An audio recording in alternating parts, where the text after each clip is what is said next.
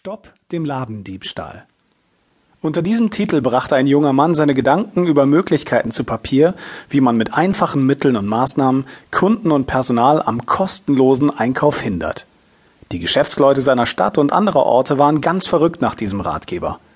Bedenkt man, dass dieses Problem auch in unserem Land vielen Geschäften und Kaufhäusern zu schaffen macht, kann ein solches Informationswerk sicher gute Verkaufschancen haben. Zweitens. Freizeit- und Beschäftigungsführer für Pensionäre. Ärzte, Angehörige und Mitmenschen stellen es immer wieder fest. Wird ein Mensch, der 50 Jahre lang seine Arbeit im gleichen Trott und Rhythmus versehen hat, plötzlich Pensionär, weiß er oftmals nichts mit sich selbst und seiner Freizeit anzufangen.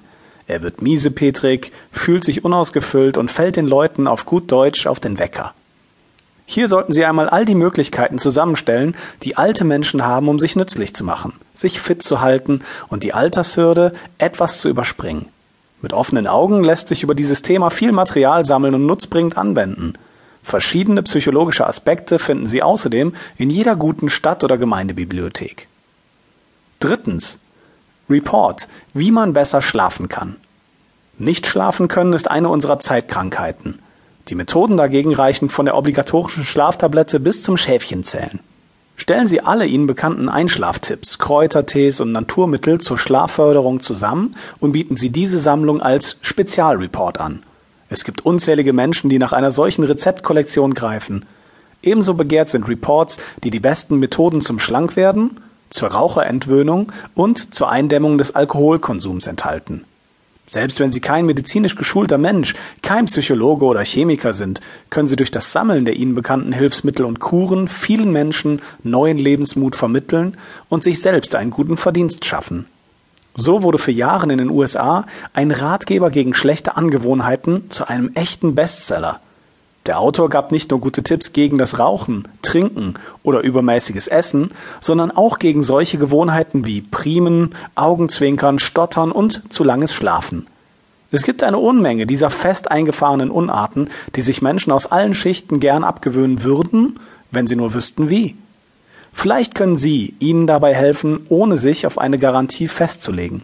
Bieten Sie lediglich die Ihnen bekannt gewordenen Methoden gegen diese verschiedenen schlechten Angewohnheiten an – eventuell mit Quellenangaben, wenn es sich um Publikationen oder Bücher handelt, und verweisen Sie ansonsten auf die entsprechende Fachliteratur. Viertens. Reparaturlehrgänge. Sicher besitzen auch Sie eine Fähigkeit, etwas herzustellen, künstlerisch oder handwerklich zu gestalten, was einem anderen Menschen nicht gegeben ist. Ob sie den Leuten Hinweise erteilen können, wie man Elektrogeräte repariert, Häuser ohne fremde Hilfe renoviert oder ein Klavier stimmt, immer wird es Personen geben, die diese Informationen zu ihrem Nutzen verwenden können und dafür zu zahlen bereit sind. Was muss man beim Abhobeln einer klemmenden Tür beachten? Was beim Kacheln einer Küchenwand? Heimwerkerbücher gibt es viele und für mancherlei Dinge, aber nicht jeder liest gern dicke Wälzer, wenn er zu einem günstigen Preis ganz speziell die Anleitung finden kann, die er gerade benötigt. Dabei wird Ihnen folgende Erkenntnis sehr nützlich sein. Wenn Sie ein Buch verkaufen wollen, das bis zum Rand mit wertvollen Informationen gespickt ist und dafür beispielsweise 50 Euro verlangen, wird manch ein Interessent meinen, dass das aber ein stolzer Preis sei. Gehen Sie indessen hin und verkaufen ihm die in dem Buch aufgeführten Tipps und Ratschläge einzeln oder in kleinen Zusammenstellungen zu einem Preis von drei bis fünf Euro das Stück, hat der Leser das Gefühl, nicht das ganze Buch kaufen zu müssen und sich die ihm zusagenden Themen auswählen zu können. Was natürlich auch stimmt.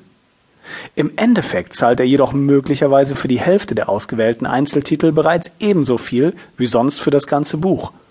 Trotzdem ziehen viele Leute den Kauf nach freier Wahl einem Sammelwerk als Buch vor. Natürlich wird man bei solchen kleinen Reporten eine gewisse Mindestabnahme von 10 oder 20 Titeln fordern müssen, je nach Umfang des Angebots, um die Kosten für Versand, Bearbeitung usw. So abzudecken. Fünftens. Herstellungsrezepte aller Art. Wie mixt man eine kalte Ente, einen richtigen Punsch oder magenbitter Kräuterlikör nach Art des Hauses?